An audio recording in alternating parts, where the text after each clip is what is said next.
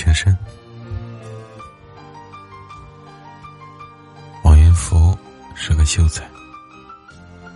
有一年夏天，他在溪边喝水，突然有一阵风卷着一张白色的手帕吹了过来，正好落在他的头上。他拿起来一看，见上面。绣着一朵娇艳的牡丹，并伴有阵阵芳香。一看，便是女子之物。不大一会儿，只见大路上有一个小姐和婢女走来，四处张望，似乎在寻找着什么。那小姐生得十分美丽。唇红齿白，犹如仙子，婀娜凡尘。王秀才看得呆了。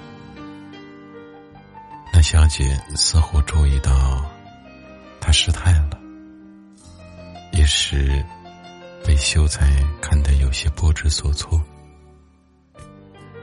这时，只听那婢女大声说道。秀才好生无礼，胡乱瞧什么？你手中的手帕，可是拾到我家小姐的？王秀才顿感失态，便走到那小姐面前做祈祷。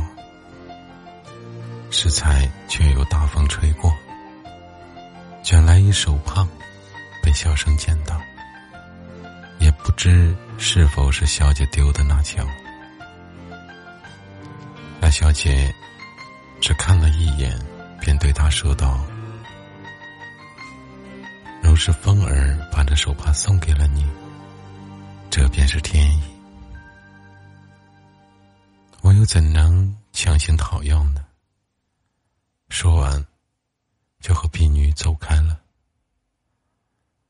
王秀才。看着那小姐的背影，一时不知在分别时该说些什么话语，只好问道：“还未请教小姐芳名？”那小姐闻言转过头来，莞尔一笑，眼脸似花。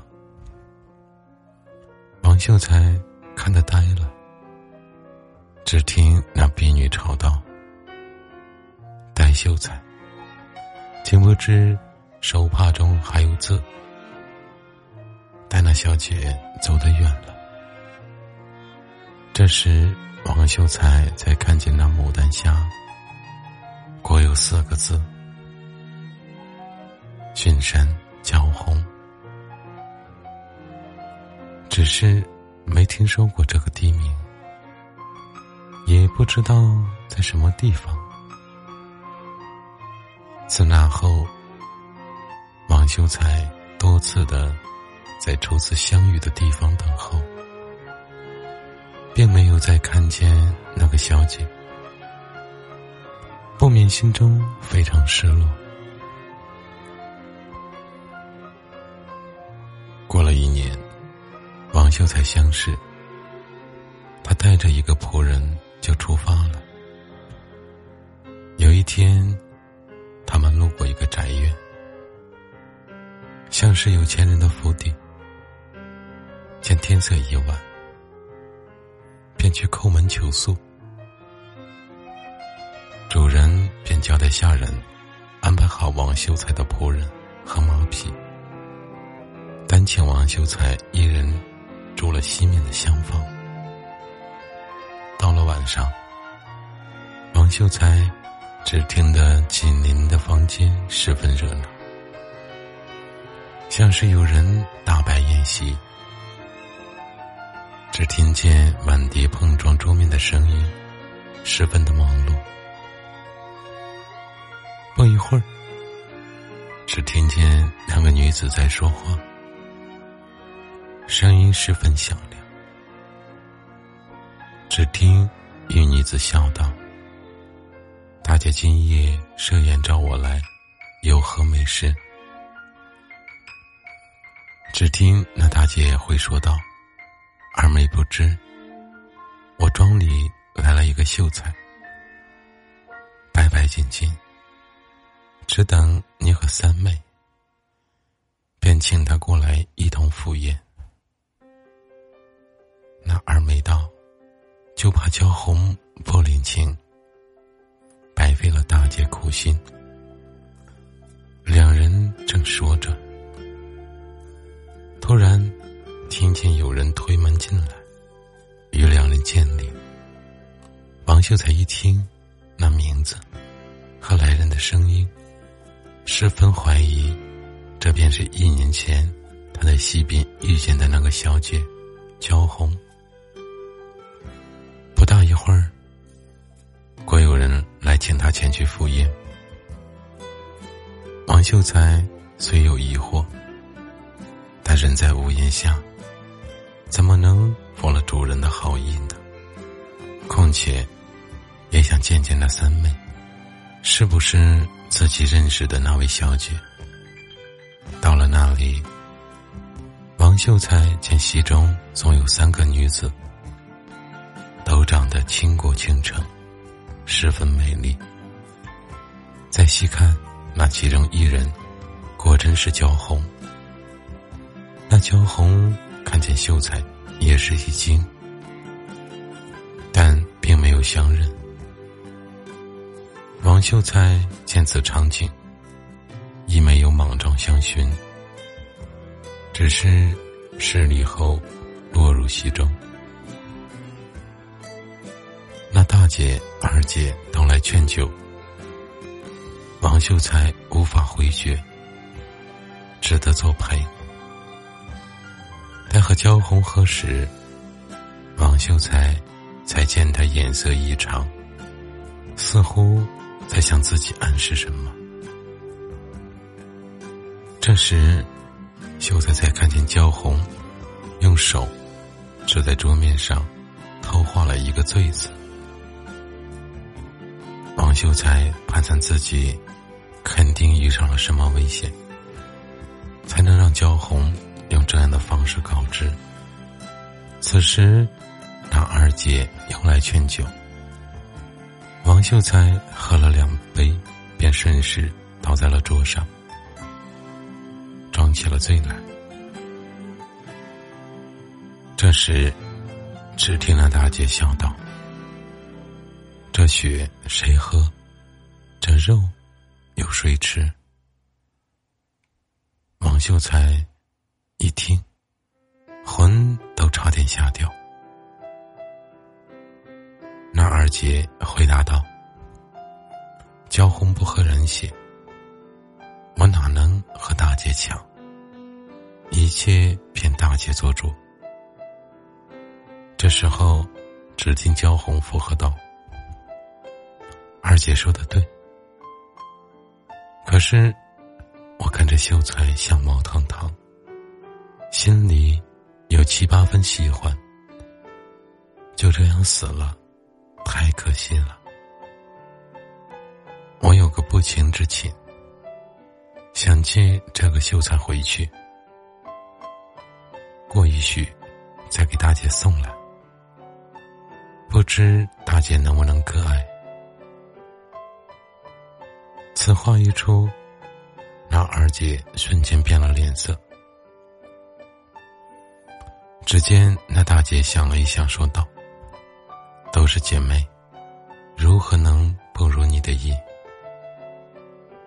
焦红不敢停留，便谢了大姐，扶着王秀才出去了。远远还听得大姐、二姐在那里争论不休。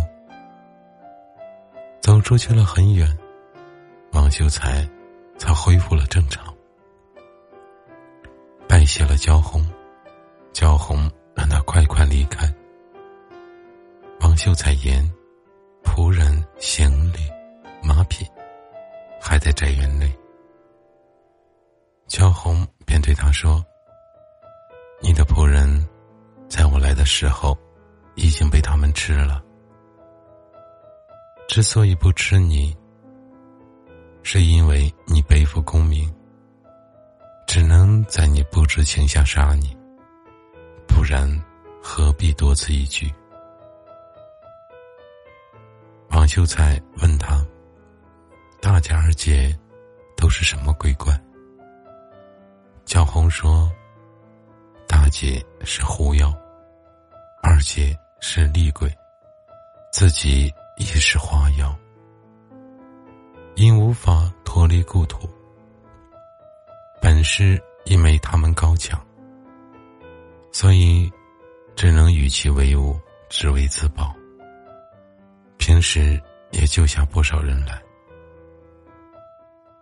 这时。”只听焦红惊慌说道：“他们发现了我的计策，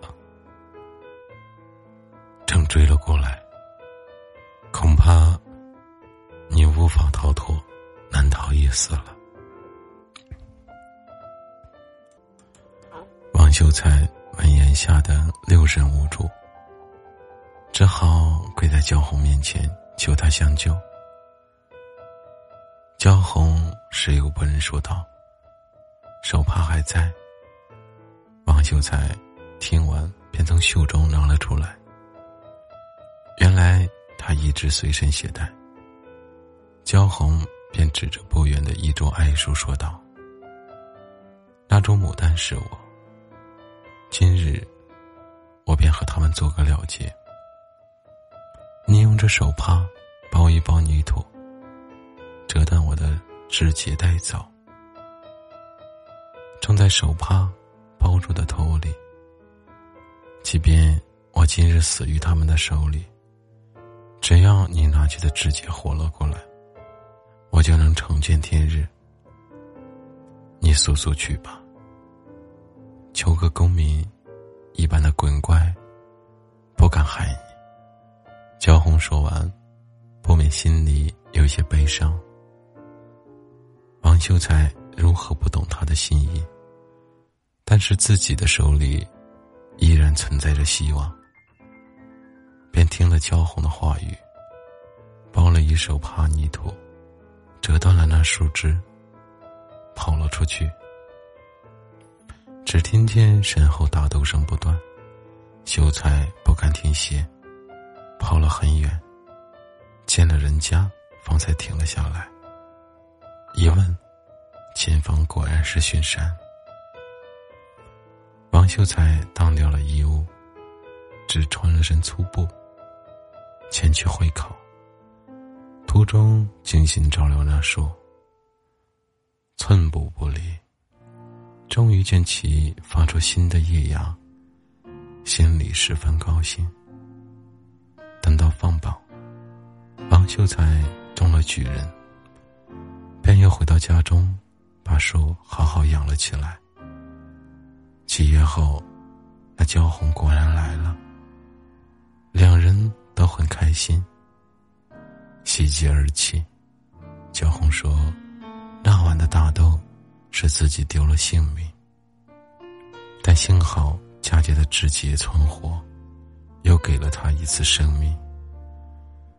两人经历千辛万苦。”终于走到了一起，这就是缘分吧。这一刻，生与死，都好像不再那么重要了。